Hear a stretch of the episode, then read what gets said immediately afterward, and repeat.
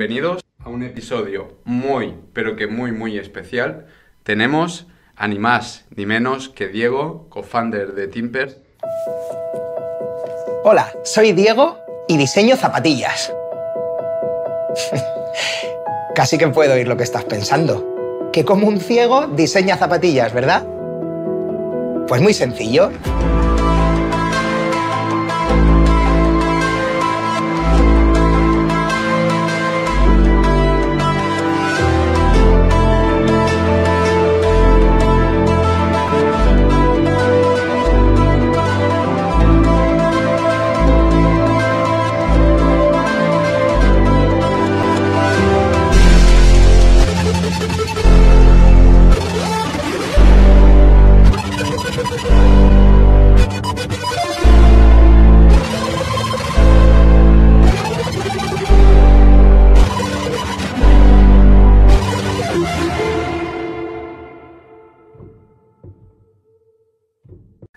Mejor que haga yo la presentación, defínete quién es Diego, qué hace, para un poco conocerte.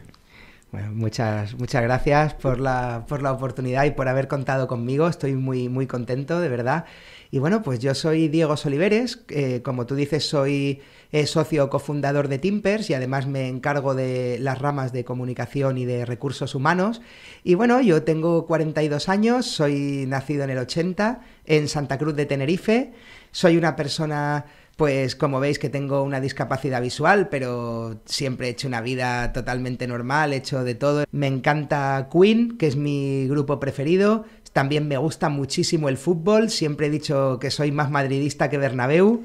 y, y, luego pues soy muy fan, pero también desde muy muy pequeñito de cosas como Star Wars o me, me gusta mucho también Dragon Ball. Pero bueno, todo el mundo va enfocado en, bueno, qué es Timper, lo que está haciendo, sus estrategias, pero nosotros queremos ir un poco más allá, conocer el inicio, pero no solamente el inicio de Timpers, sino tu inicio, esa infancia. ¿Cómo empezó todo? ¿Cómo fue el punto de, de eso, de tú en el colegio? ¿Cómo, ¿Cómo, fue esa etapa? ¿Cómo la recuerdas? Pues mira, yo decirte que yo eh, soy canario, soy nacido en Santa Cruz de Tenerife, eh, y al, eh, al, poco de nacer, pues mis padres ya se dieron cuenta que me ocurría algo en la vista, porque claro, no reaccionaba como reaccionan los otros niños a los estímulos lógicamente visuales. Y, bueno, eh, una vez que ellos se dieron cuenta que tenía algo en la vista y empecé a visitar eh, oculistas, oftalmólogos desde muy pequeñito, eh, muchos viajes a Barcelona, a la clínica Barraquer, pues bueno, una vez que me diagnosticaron, mis padres decidieron eh, que sería muy importante que yo recibiera mi primera educación, lo que es la primera educación, la educación básica, la que un poco va a marcar un poco quién eres, en un, colegio de los cinco que había en España de la ONCE, específicos de la ONCE. Entonces, casualmente, había en Alicante uno de estos coles de la ONCE y al tener familia en Alcoy, mis padres decidieron marcharnos desde Tenerife a vivir a, Alicante primero para que yo pudiera estudiar en un cole de la 11, como os digo, y luego pues para no estar solos eh, ante toda la aventura, todo el cambio y toda la situación, por lo menos tener familia cerca. Entonces yo a los seis años me fui de Tenerife a, Alicante y es cierto que mi etapa en el colegio mmm, la recuerdo fenomenal. Era un, claro, es, era un colegio de la 11, por lo tanto convivías mmm, con personas ciegas, igual que yo eran clases con poquitos alumnos, por lo tanto la educación específica o, individualizada pues también podían currárselo más que a lo mejor en un cole donde hay 40 alumnos por clase.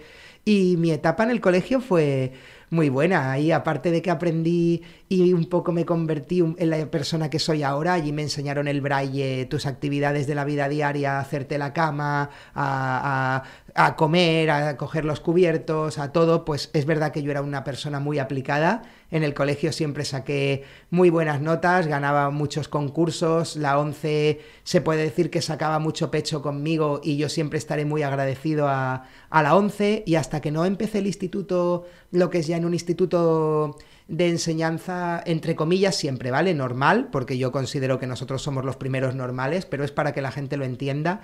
No, no estuve yo lo que es ya dentro de o integrado con, con, chiquillos también o niños sin ningún tipo de discapacidad. Claro, en la 11 éramos todos iguales y la etapa del colegio la recuerdo muy cómoda. Qué bueno. Espero que os esté gustando el vídeo. La verdad que las experiencias y todo lo que estamos hablando es espectacular. Oye, código DUO15, 15% de descuento en todas las zapatillas. Regalitos de Navidad por aquí. Muy cómoda. Eh, eso era una, una, duda que tenemos porque, bueno, nuestro... No, sé si te lo he comentado, pero nuestro podcast es como más enfocado al sector eh, un poco educativo. Entonces, te quería preguntar sobre eh, los colegios. ¿Los colegios eh, normales públicos están cualificados para, para atraer eh, personas con dificultades? ¿O solamente existen estos centros un poco más especiales que te tienes que mover para ir ahí? ¿cómo, pues ¿cómo, ves el panorama aquí en, me, me, parece una pregunta brutal, porque a mí en estos años me ha cambiado un poco la, la, la, noción. Mira, ahora mismo, por ejemplo, colegios de la ONCE como tal ya no hay. se educación integrada para que desde pequeño mm, los niños estén ya con gente sin ningún tipo de discapacidad y que se desarrollen con plenitud como cualquier otro niño. Ahí, lógicamente, en el cole de la 11, hablando claro, todos teníamos lo, lo nuestro, está claro que, vale, son un poco canallas, pero quieras que no, mm, entre los propios ciegos o los propios compañeros tampoco te hacías tantas putadas. Yo creo que está muy bien que la gente desde primera, desde primera edad se junte con, con gente de todo tipo, de, sin, con discapacidad, sin discapacidad, de, con toda la, de, de una raza, de otra, con... Quiero decir, que, que todo el mundo desde primeras bebamos ya todos el mismo agua. Si yo tuviera un hijo ciego por el tema de que le enseñen lo que te digo, el braille, que le enseñara lo mejor a cómo combinar la ropa, a hacerte tu cama, a, cómo comer en la mesa, eh, cómo, pero... Eh, y yo, yo veía muy, muy válido eh, que te inculcaran esos valores y te, fortificaran esos pilares de muy pequeño, pero sí que es cierto que cuanto antes empieces a adaptarte y a integrarte, luego en la vida te va a ser más sencillo. Yo es cierto que por mi carácter, una vez que yo empecé el instituto, yo no tuve ningún problema de adaptación ni de integración, todo lo contrario. Yo siempre he sido un todoterreno y pa'lante, pero sí que entiendo que es mejor para los niños no estar metidos en esa burbuja. Eh, en los primeros años y que de primeras convivan con lo que de verdad es la sociedad y con lo que de verdad va a ser la vida. Entonces yo abogo por, por la educación integrada desde, desde el principio, no, no por la educación esta tan particularizada o tan... Creo que no, que no, es bueno. Sí, y Diego, em, tú que ya has pasado por ese proceso de la escuela, ¿qué consejo le podrías dar a un chico o chica que esté pasando por tu proceso? Eh, es decir, se tiene que adaptar a un colegio, eh, tratar con los profesores y no solamente algún consejo a, estos chicos, sino también a los padres, que desde tu punto de vista, ¿qué tendrían que saber o tener en cuenta que sería de ayuda? Pues a ver, yo creo que los padres deberían eh, tener claro que no, que muchas veces hay un exceso de proteccionismo con las personas que tenemos algún tipo de, de, discapacidad. Por ejemplo, yo valoro mucho que para mis padres a mí siempre me trataron como a cualquier otro niño. Por lo tanto, yo creo que los padres no tienen que tener miedo en, en, pues eso, en dar esa rienda suelta y la posibilidad a los niños de que prueben, de que vivan, de que experimenten, pues como hemos hecho cualquiera de nosotros. y creo que esa es la primera cuestión y el primer consejo que yo daría, que la actitud eh, proteccionista que tenemos muchas veces, eso realmente no es, no es bueno, genera a lo mejor inseguridad, genera... Entonces yo veo súper importante que los padres desde primeras den esa rienda suelta al hijo y luego a, los, a los chavales decirles que muchas veces eh, la vida es una cuestión, como yo digo siempre, de actitud. Nosotros muchas veces recogemos lo que sembramos, hay muchas veces que los límites nos los ponemos nosotros por miedos, por inseguridades y lo que hay que hacer es poner todo el empeño y toda la fuerza en derribar esos pequeños límites que a veces mm, nos encontramos más que ponernos nosotros más límites y probablemente así es como como, estos niños pasen por el, el, colegio con total normalidad. Yo tuve mucha facilidad y mucha suerte en hacer amigos, la gente enseguida se ofrecía a sentarse conmigo, que también creo, como os digo, que es una actitud. Entonces, si yo mm, creo que reflejo una actitud positiva, la gente también quiere apoyarte y acercarse a ti. Si tú eres retraído, si tú eres inseguro, si tú transmites eso, pues probablemente la gente tampoco sea contigo igual de receptiva. Entonces yo abogo porque la gente tenga sobre todo una actitud positiva y oye, y lo que os digo, hay que derribar los límites que nos encontramos y aquellos que no se pueden derribar, pues coño, como no somos río, que el cauce del río es lo único inexorable que sigue para adelante, pues tú cuando ves que puedes llegar hasta aquí, pues te das la vuelta. Eh, pero sobre todo la actitud es súper importante. Y luego, Diego, a nivel educativo, ¿cómo eran esos apuntes? ¿Cómo eran esos libros en braille? ¿Es fácil de conseguir para una persona? ¿O son más caros que los demás? No, todo lo contrario. La, eh, la 11, los libros. Eh, si tú quieres, por ejemplo, un libro a, nivel ocio, sí que tú compras el libro y ellos te lo transcriben a braille, pero vamos, eh, lo que pagas es algo muy simbólico. Son como 3 euros por tomo. Y si el libro es para cuestiones de trabajo o, o para la educación y tal, no, ni siquiera los pagas.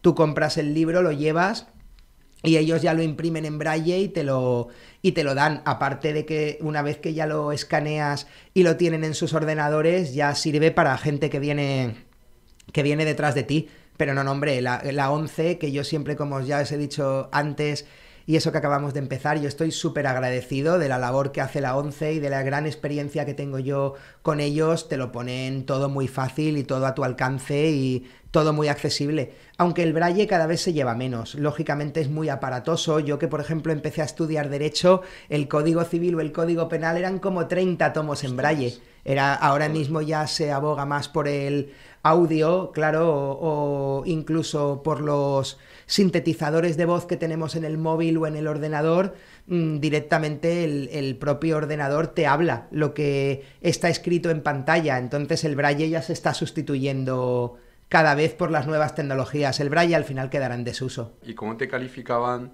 eh, cuando estabas en el colegio o instituto? Nada, en el colegio de la ONCE era muy fácil porque los propios profesores, la mayoría lógicamente también eran ciegos. Entonces simplemente tú en el colegio estudiabas, tomabas tus apuntes en braille, estudiabas, hacías tus exámenes en braille eh, se lo dabas a los profesores y los profesores los corregían sin más. En el instituto sí que molaba mucho porque había una persona dentro de la ONCE, que era el profesor de educación integrada, que era un poco el nexo entre el instituto y, el alumno. Entonces, cuando los profesores, por ejemplo, daban fotocopias de apuntes, pues este profesor de integrada a mí me las transcribía en braille. O, por ejemplo, los exámenes pues ahí ya había lógicamente un pacto de confidencialidad súper estricto entre la ONCE y los institutos. Bueno, nosotros por comentarlo también hemos estado pues, un rato por aquí andando y hablando contigo y, quería preguntarte también un poco eh, si la ONCE también te ha enseñado el tema de, cómo orientarte y cómo moverte, porque nosotros por aquí te hemos visto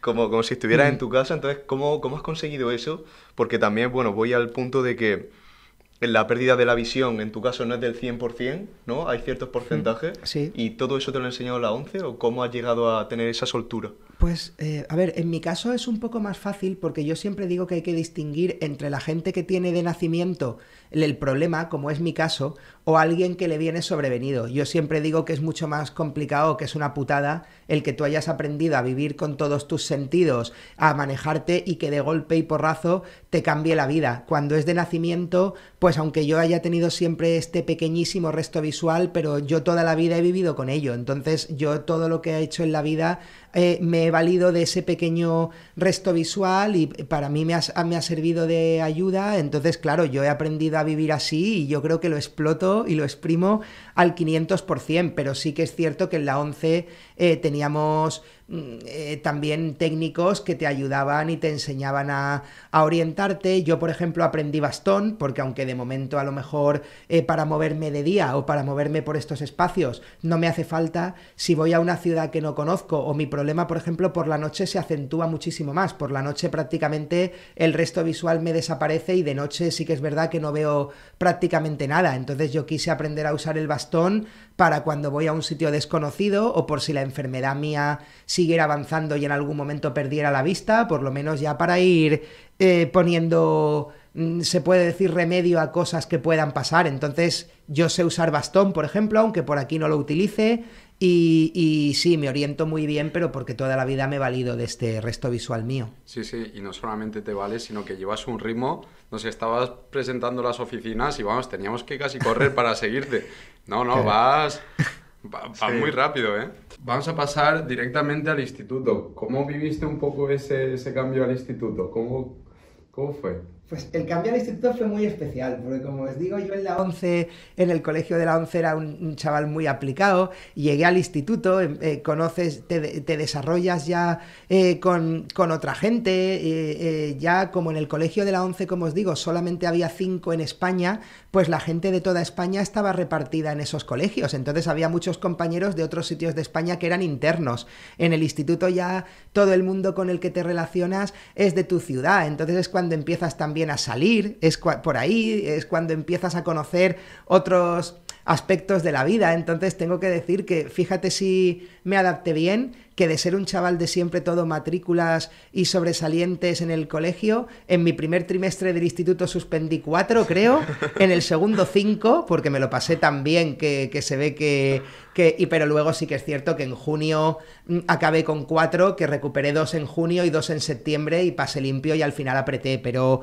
claro, mi, fue, mi época de cambio fue de descubrir tanta cosa, tanta cosa diferente, tanta cosa nueva que, que fue brutal. En cuanto empecé el instituto siempre hubo compañeros desde el primer día que se acercaban, oye, que si necesitas cualquier cosa, mm, nosotros eh, te dictamos las pizarras o, por ejemplo, en asignaturas en las que tú tomas los apuntes que son asignaturas de texto, podemos decir muy bien, porque yo con mi ordenador me apañaba muy bien, pero asignaturas como matemáticas, que son todas las operaciones, los desarrollos, pues incluso tenía compañeros que me prestaban una vez a la semana las libretas para que en mi casa mis padres me, me ayudaran a transcribirme a braille los apuntes. Luego con los profesores también genial, salvo en COU, que tuve una anécdota desagradable que, os puedo contar si queréis, todos los profesores también súper pendientes y, encantados de ellos también adaptarse y pasar el reto de que una persona ciega, que no era normal para ellos, pudiera aprender y seguir las clases como los demás.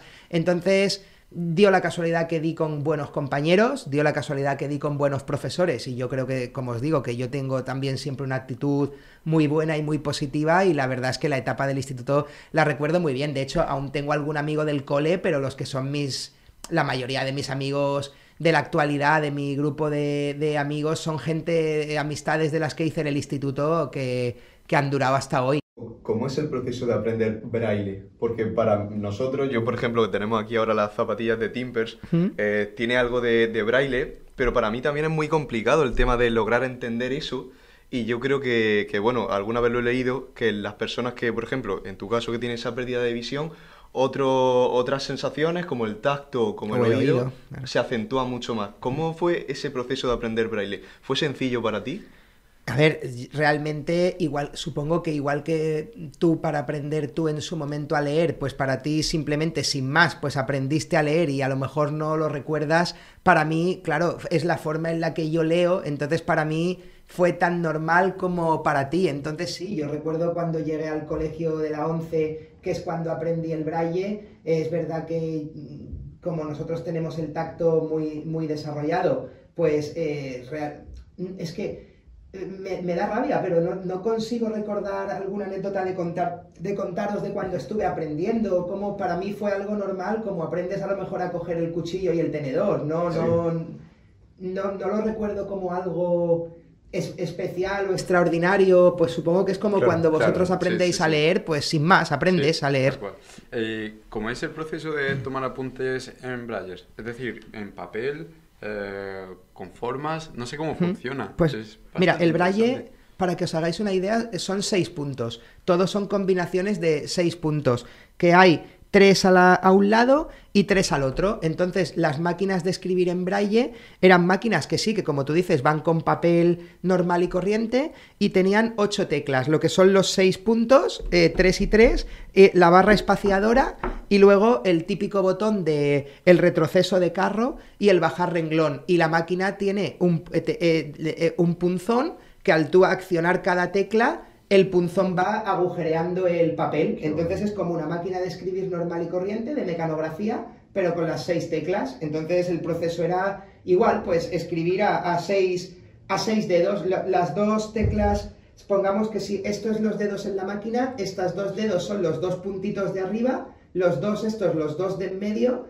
y estos dos, los dos de abajo. Y todo el braille es combinaciones entre las seis teclas. Eso así es como empecé yo en el instituto. Luego ya eh, se desarrolló una máquina que se llama el Braille Speak, que era como un teclado Braille, pero ya con un sintetizador de voz y un pequeñito altavoz, y lo guay es que eso ya tenía conexiones para conectarlo a una disquetera. Por ejemplo, yo hacía el examen con esa maquinita y, en y directamente le pasaba en disquete el examen al profesor o también lo podías conectar a, a, una impresora y luego ya el siguiente paso fue tomar apuntes eh, como, con un ordenador como el vuestro o como, con el que yo trabajo o como cualquiera, una vez que ya eh, los ordenadores pequeñitos tenían un precio asequible como para tenerlo como herramienta de trabajo. Los, tipos, los típicos netbook, ¿os acordáis? Sí, sí, sí. Pues los no el, primer ordenador que yo tenía con el que ya tomé apuntes con un ordenador normal y corriente.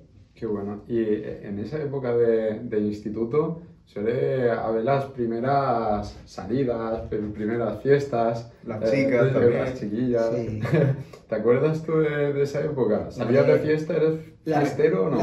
Pues con los años eh, os digo que, que, menos. Realmente he cambiado. Eh, me gusta ahora muchísimo más la fiesta diurna que la nocturna. O sea, yo prefiero a lo mejor quedar a las 12 del mediodía y empiezas a tomarte unas cañas, ya comes, aprietas o estiras la tarde hasta que ya tal, y ya pues cuando estás cansado a casa. Eso tiene la parte buena de que yo creo que durante el día se viven muchas más anécdotas y tienes más situaciones diferentes que por la noche, que estás metido en un pub y ya la fiesta nocturna ya la conoces. Creo que el día siempre da más de sí. Y luego también eh, lo bueno de eso es que aunque tú te tires las mismas horas o más que de fiesta de noche, si empiezas la fiesta a las 12 del mediodía y te acabas retirando a las 10 o las 11 de la noche, al día siguiente además te levantas a buena hora y aprovechas el día. Eh, y, ya últimamente me está gustando mucho más la fiesta de día que, que la fiesta de noche. Pero, y a lo primero que me preguntabais, pues claro que recuerdo esas primeras,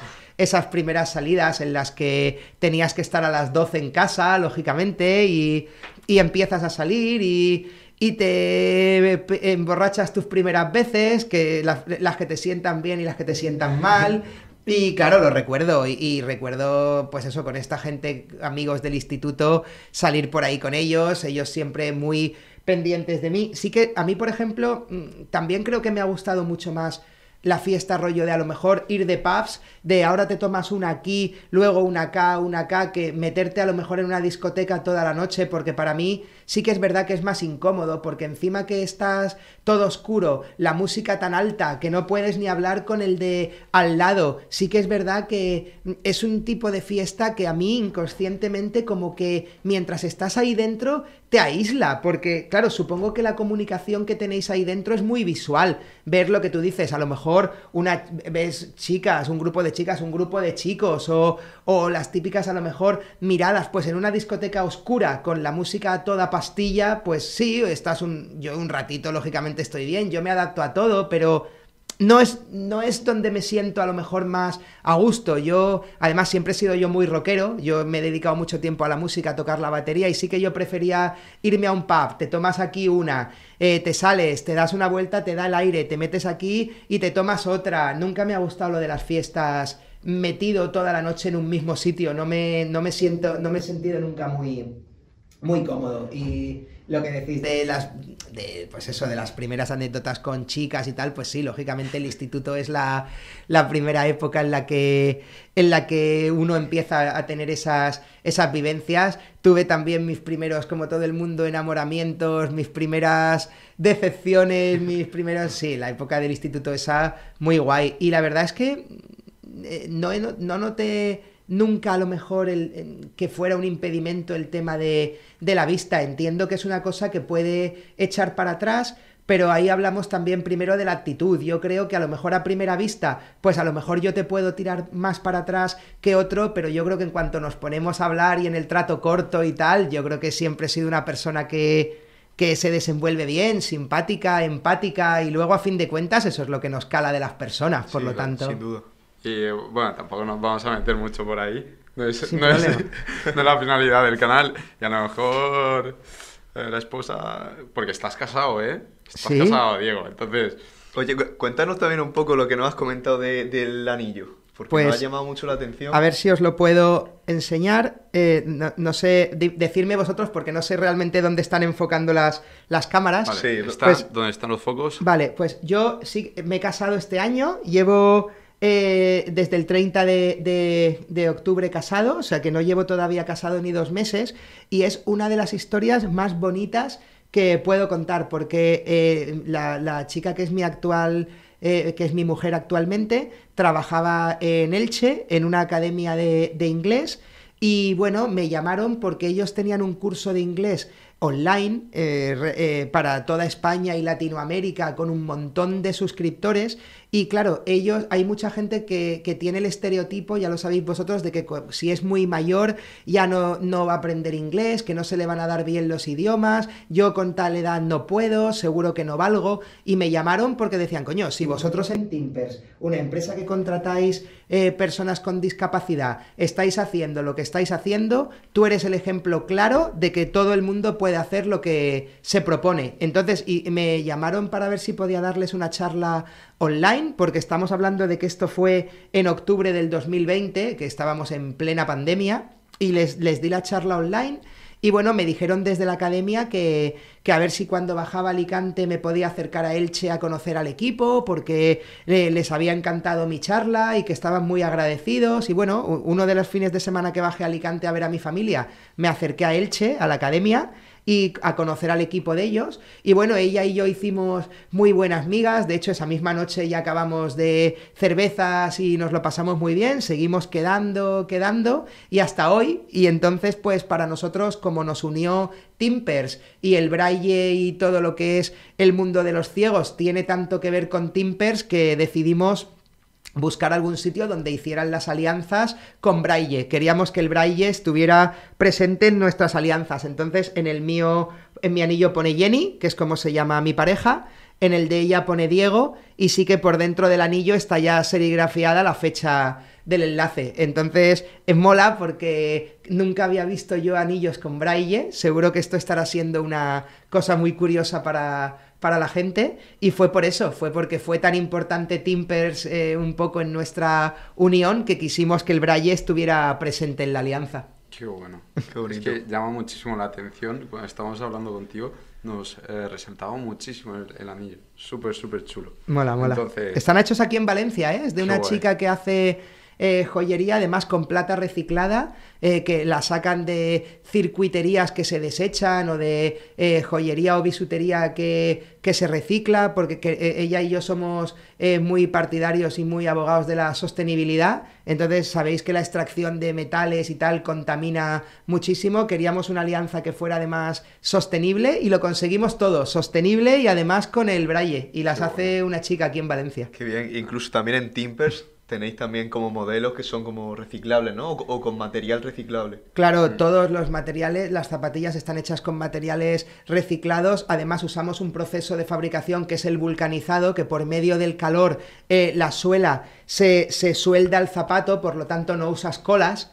Entonces las zapatillas eh, son eh, con materiales recicladas y además son veganas. Y eso yo siempre digo una cosa, no podemos pretender bu- buscar la normalización de la discapacidad, intentar ser referente en algo tan bonito como la discapacidad y luego descuidar otras cosas igual de importantes como es eso, la sostenibilidad, la conservación de- del planeta. Sería, como yo digo siempre, escribir con la mano y borrar con el codo. Una vez que te metes en un, de- hasta, el, hasta el, el cuello en, en algo realmente tan importante y con valores, luego ya tienes que cuidar todos los valores. No puedes tener unos presentes y unos no. Claro. Entonces, en nuestro caso, ya un poco te obliga a ser consecuente con tu idea en todo. Claro. Es así. Pero antes de meternos a, a, a Timpers, allí a lo gordo, porque la historia también es espectacular, vamos a seguir un poco el, el proceso. Pasamos del instituto a segundo bachiller. No me acuerdo en, en tu época cómo era. Nosotros tenemos... Bupico.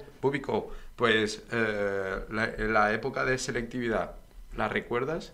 Sí, la época de la selectividad la recuerdo además con muy buenos recuerdos. Es el, única, el único incidente que os digo que tuve en el, en el instituto, pero bueno, hay, de todo tipo tiene que haber gente.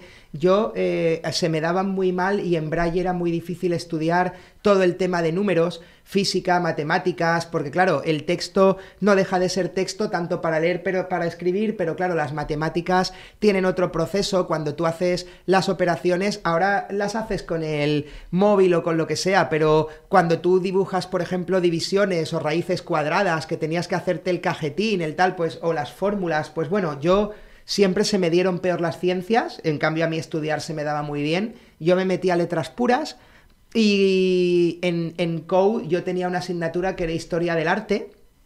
Y me acuerdo que ahí tuve un, un, problema porque el profesor que daba historia del arte en el instituto Mm, en principio, yo no sé si es porque se asustó, si porque le venía, veía que le venía grande, que él se negaba, eh, no, decía que no quería darme arte, que él decía que el arte es una cosa muy visual y que cómo iba a aprender historia del arte un ciego, y que él decía que no, que, ni pensarlo, que, que, él no iba a darme historia del arte. Lógicamente tuvimos allí reuniones con el jefe de estudios, con todo el mundo, lógicamente, al final me dio, arte, claro, eh, eso faltaba. Y al final recuerdo muy bien, esto lo enlazo a lo que me comentáis, con la selectividad, porque yo tenía un tema preferido en historia del arte que me fascina, que es el tema de Egipto, de las pirámides y todo eso, es un tema que me gusta, y qué casualidad que en selectividad me cayó Egipto, y en selectividad saqué un 10, en la tarjeta ponía 10,00. Y, para mí fue una satisfacción muy grande el tema de, que esta persona al principio no quisiera darme la asignatura y, seguramente sería la nota más alta de selectividad en arte en, ese curso. Y por lo demás, pues lo recuerdo normal. Como os digo, la ONCE estaba muy, está muy involucrada en esto, por lo tanto ya nos facilitaron todos los exámenes de selectividad en braille para poder acceder al, examen igual que los compañeros, todo normal. Lo, recuerdo como, como, una buena experiencia y rematada con lo que os cuento de la anécdota de la historia del arte, que para mí fue una cosa personal al principio jodida el que no me quisieran dar clase y al final muy gratificante el decir, mira, tío, yo he, podido como el que más o más que el que más. no enviaste ahí un mensaje, toma cabrón. No, tengo un amigo que del instituto que me cogió la tarjeta de las calificaciones de selectividad y tuve que pararle porque estaba empeñado en llevarla al instituto para pasársela por la cara al profesor, pero le dije que, oye, que a mí no me interesaba, ni que yo ganaba nada, enfrentándome con nadie. Yo había cumplido con lo mío y, y, oye, y ya está, yo no tengo tampoco ninguna necesidad de, de, de, conflictos. Claro. Pero vamos. Bueno, hay, hay alguno que le raya el coche también. ¿eh? pero no fue, no fue el caso. Pero bueno, hemos pasado de Diego romántico, casado, a Diego rockero en la universidad. Pasas a la, a la universidad y ahí tienes un momento de averiguar lo que te gusta, empiezas una banda de música. ¿Y cómo fue, cómo fue ese proceso? También escogiste derecho. ¿Por qué? Pues mira, yo eh, la verdad es que yo siempre había tenido una pasión, que como os digo, yo soy muy futbolero, siempre he sido muy madridista, he sido muy de escuchar el fútbol en la radio de, desde los años finalísimos de los 80, principios de los 90, yo era fan de García, oía José María García, siempre he oído mucho periodismo deportivo y mi ilusión siempre hubiera sido hacer periodismo, porque yo soy una persona que me gusta mucho el rigor, me gusta mucho en ese caso el, que la información eh, que llegue sea la que es. Aparte, entonces, mi ilusión hubiera sido siempre hacer periodismo deportivo, por lo que me gustaba a mí el fútbol y tal. Yo me acuerdo que cuando yo era pequeñito siempre decía que yo iba a acabar trabajando en el Marca haciendo crónicas del Madrid.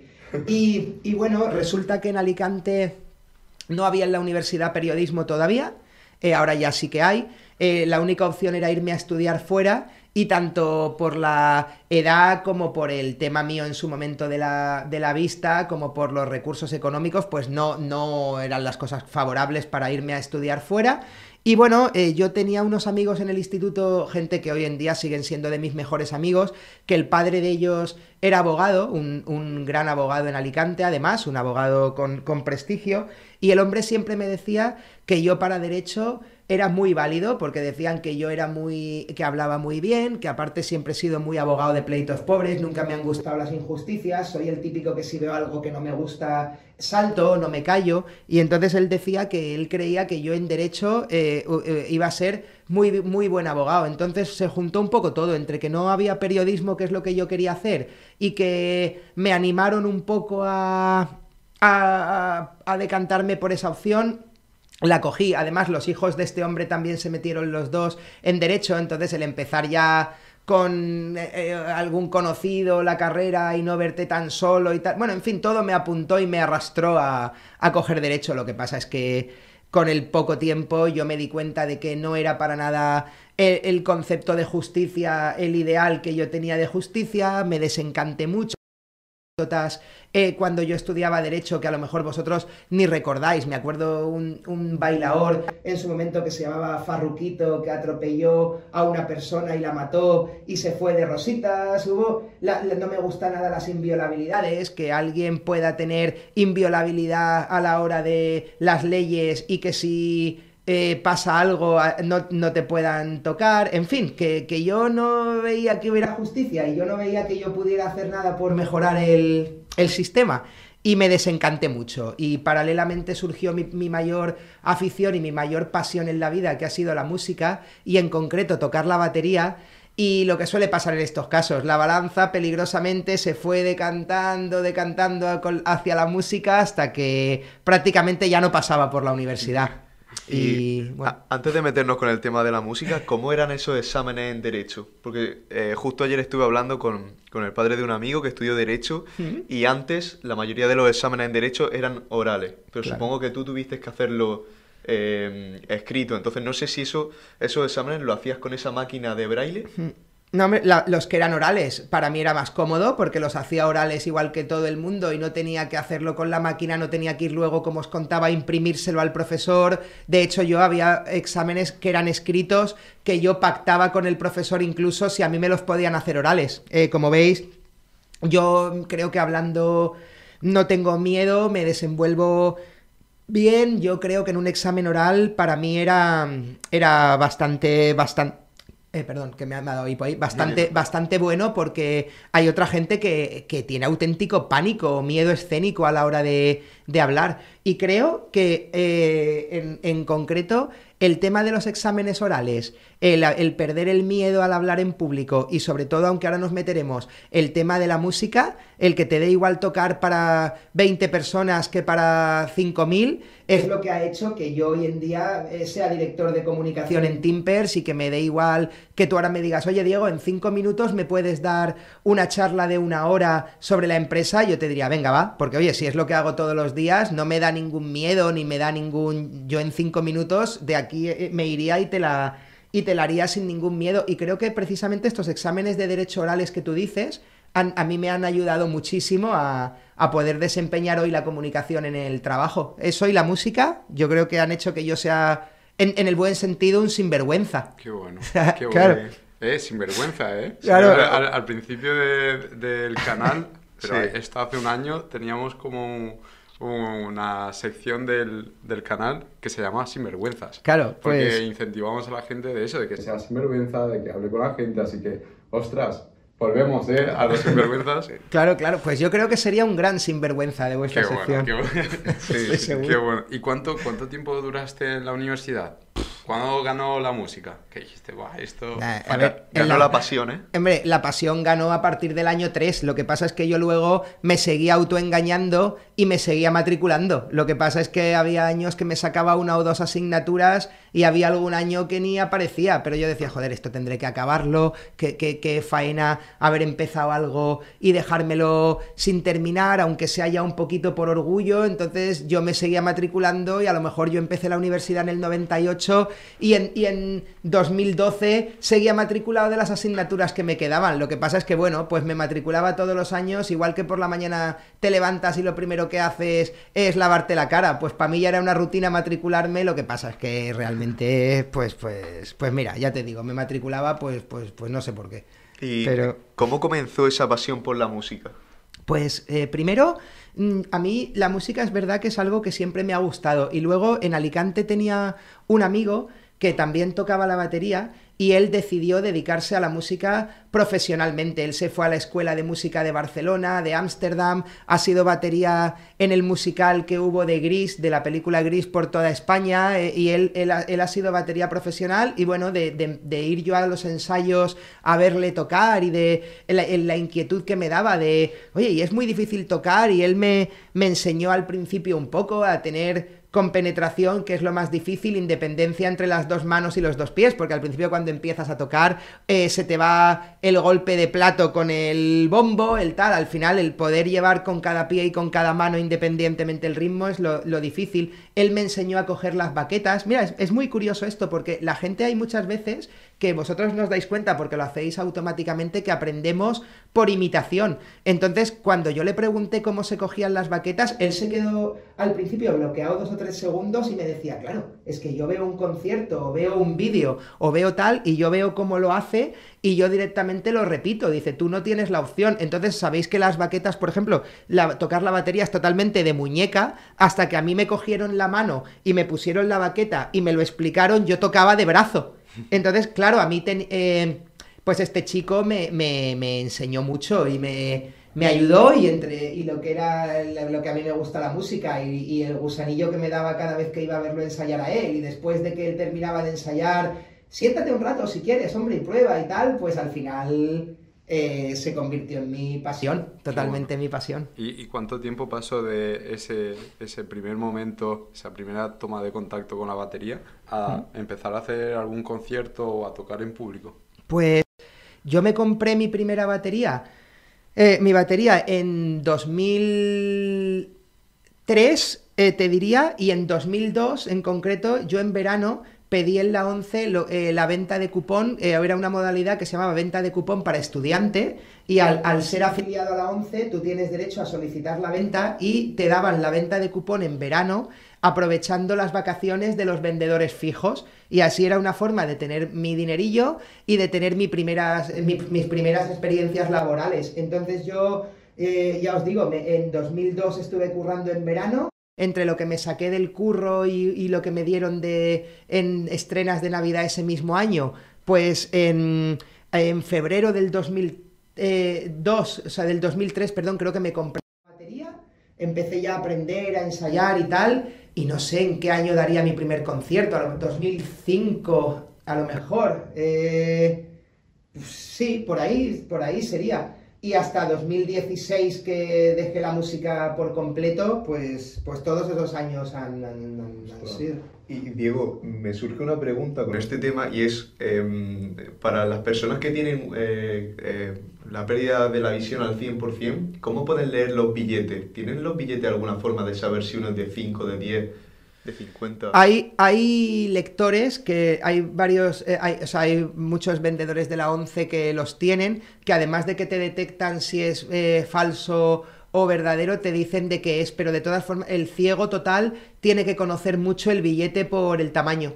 Eh, ah, no, si no, no hay forma, pero lo sabes. Eh, igual, igual que, por ejemplo, como tú decías antes, tenemos muy agudizado el oído. Por ejemplo, si a ti se te cae una moneda, en este suelo que es de moqueta, no lo sé, pero por el propio ruido de la moneda, claro, si pesa más, menos, yo te sé decir si es de euros, si es de tal, si es de cual.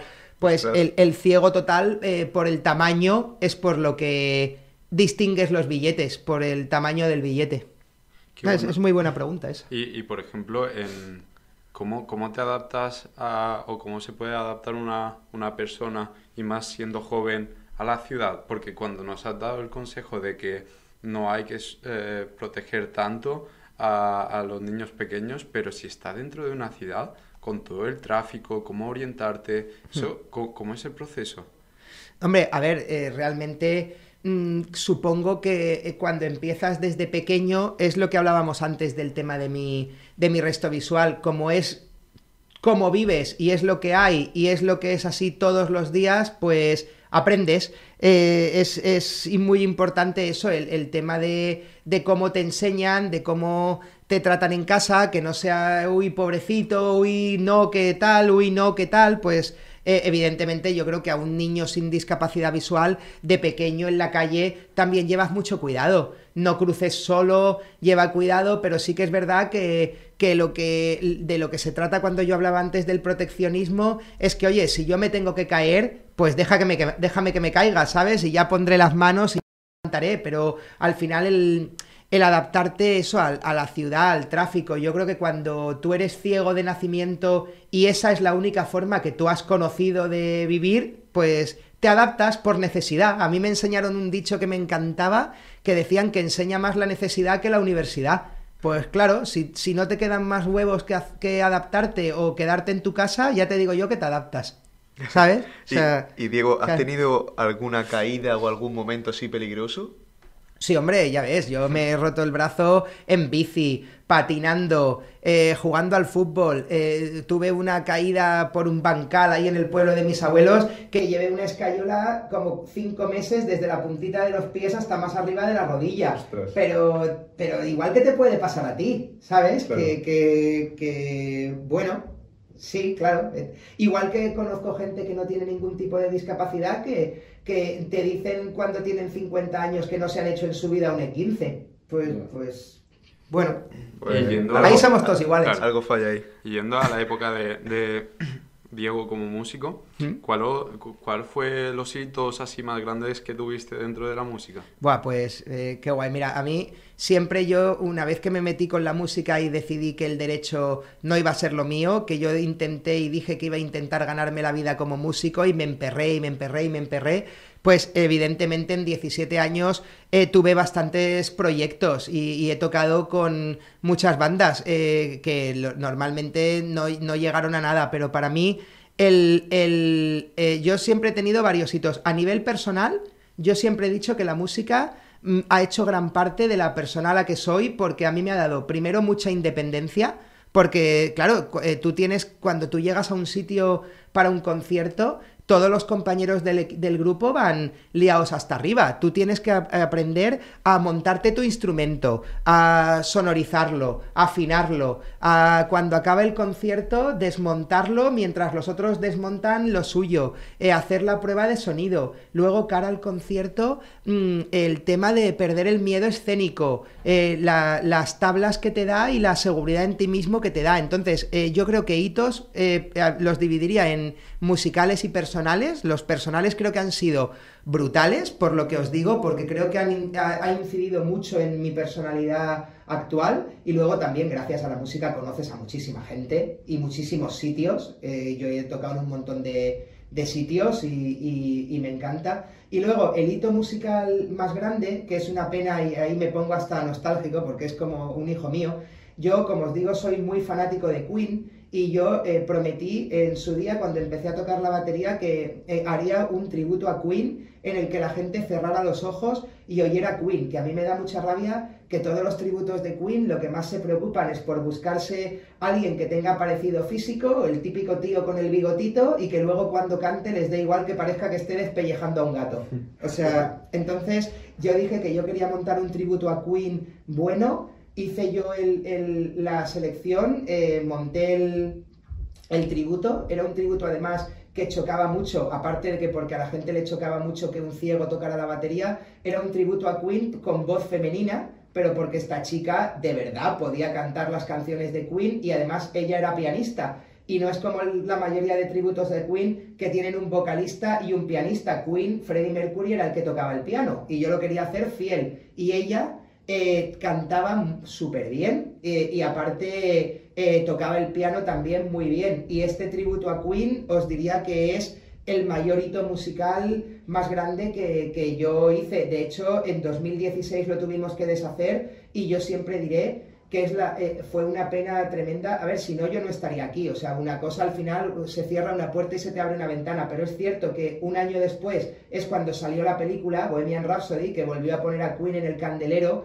A partir de ahí se surgieron muchísimos tributos, pero claro, nosotros ya llevábamos el camino hecho. Hubiéramos.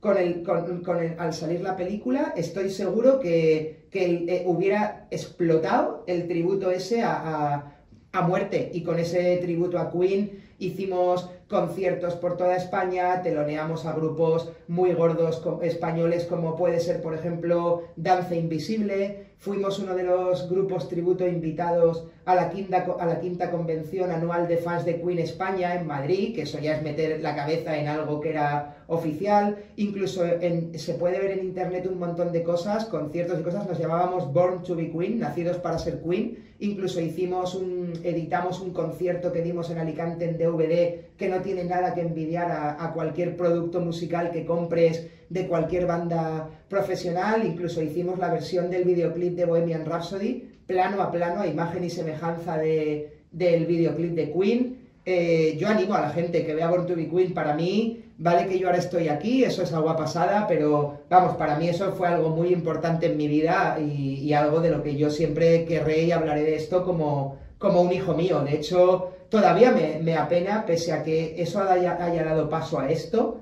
mm, todavía me, da mucha penita el, que aquello se, se, se disolviera, porque yo ahí disfrutaba un montón y creo que conseguíamos ese, ese evocar a Queen, eh, creo que lo, llegábamos a, lo llegamos a conseguir. Y ese fue mi hito musical más grande, Born to be Queen, sin ninguna duda. Y, y, durante esos años que estuviste dedicándote a la música, sobre todo pues a este tributo de Queen, a nivel económico, eh, ¿os ayudaba, mm, o sea, merecía la pena? Quiero decir, ¿os podíais ganar la vida con la música? Mm, eh, es cierto que como lo que queríamos, eh, porque no, cuentas, claro, cuando haces un proyecto de esta magnitud, tú no, no ni siquiera quieres pensar o, concibes que se va a disolver o, que se va a acabar. Entonces es cierto que como lo que queríamos era mejorar mucho el espectáculo, eh, en los dos primeros años o así, todo lo que ganábamos de los conciertos era reinversión. Hicimos una lona enorme para los escenarios con el logo, compramos el modelo de guitarra de Brian May, la Brian May Signature, para que sonara si cabe más a Queen, eh, todo el mundo tocábamos con cascos inalámbricos para poder oír la claqueta y que todo el mundo tocara siempre a metrónomo y que de verdad aquello sonara a disco. Entonces eh, reinvertimos muchísimo y cuando de verdad empezábamos nosotros a ya cobrar de los propios conciertos, porque tocábamos en sitios grandes, llegábamos a tocar en paradores nacionales eh, para los eh, huéspedes del parador, o por ejemplo en el parador de Javea hicimos un concierto muy chulo, o eh, ya realmente ya fue prácticamente antes de, disolverse eh, cuando ya decidimos eh, que por lo menos esto a nosotros también nos diera beneficio, pero como en cualquier proyecto, como ahora en las startups, los primeros años era todo reinversión por, por la mejora, pero sí que nos hubiera dado, yo estoy segurísimo que sí que nos hubiera dado para, para vivir, lo que pasa es que no, no, no tuvimos tiempo como banda. Y ahí viene lo que has dicho de que la banda se disuelve y cómo fue ese proceso, porque sabes que fue un poco complicado, ¿no? El hecho de, dejar la banda y esa época que tuviste. Claro, para mí siempre digo que es la etapa más dura que yo he tenido, porque después de saber que por culpa de la música yo me había dejado la carrera, eh, que yo me había eh, propuesto y casi impuesto que ya que había tomado esa decisión tenía que conseguir como fuera que la música fuera mi, mi medio de vida. Pues claro, una vez que deshicimos Born to Be Queen en 2016, desde 2002 que yo os contaba que me compré mi batería y con los años que yo ya llevaba realmente tocando, pues yo ahí ya es cuando dije que yo lo sentía, pero que yo ya estaba harto, estaba cansado de montar proyectos de cero, que cuesta mucho y que yo ya me había cansado y que y que bueno, y que oye, que, como hobby de vez en cuando, como el que queda para jugar al fútbol o para irse en bici o para echarse unas cervezas, pues bueno, pues si te juntas de vez en cuando para tocar con la gente, está claro que va a ser lo que más eh, me gusta hacer y probablemente lo que mejor sepa hacer, porque es lo que he hecho durante más años de mi vida, pero ahí yo ya dije que no,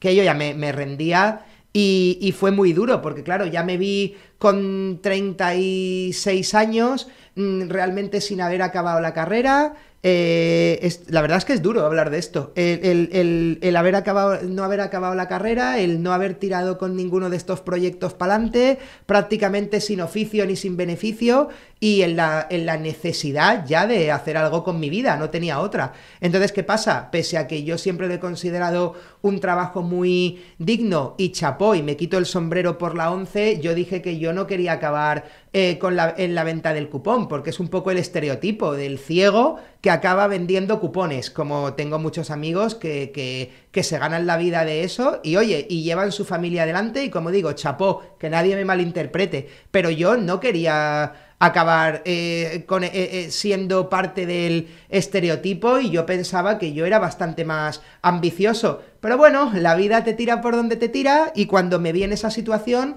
pues pedí la, la venta de, del cupón y me puse a, a vender cupones ahí en Alicante. Y es cuando dije que de algún modo u otro, pues yo tenía lógicamente que comer. Y, y me dediqué a eso. ¿Qué pasa? Que como yo echaba tanto de menos el trabajar en equipo, el hacer cosas con gente, la música me había marcado a mí tanto, y el cupón encima es un trabajo muy absorbente, muy esclavo, te mantiene muy preocupado siempre, lo transmites en casa, pues yo necesitaba una válvula de escape y como sabéis que aparte de la música, mi otra pasión es el fútbol, pues me decidí por probar el fútbol para y me apunté al equipo de fútbol para ciegos de Alicante para después de currar, por lo menos irme a entrenar y desconectar un poco. Y a partir de que me metí en el equipo de fútbol para ciegos, pues es cuando me volvió a cambiar la vida otra vez y, y estoy aquí. O sea que, bueno, se puede decir un poco que el haber dejado la música me dio paso a, a esto. Si yo hubiera seguido tocando, pues ojalá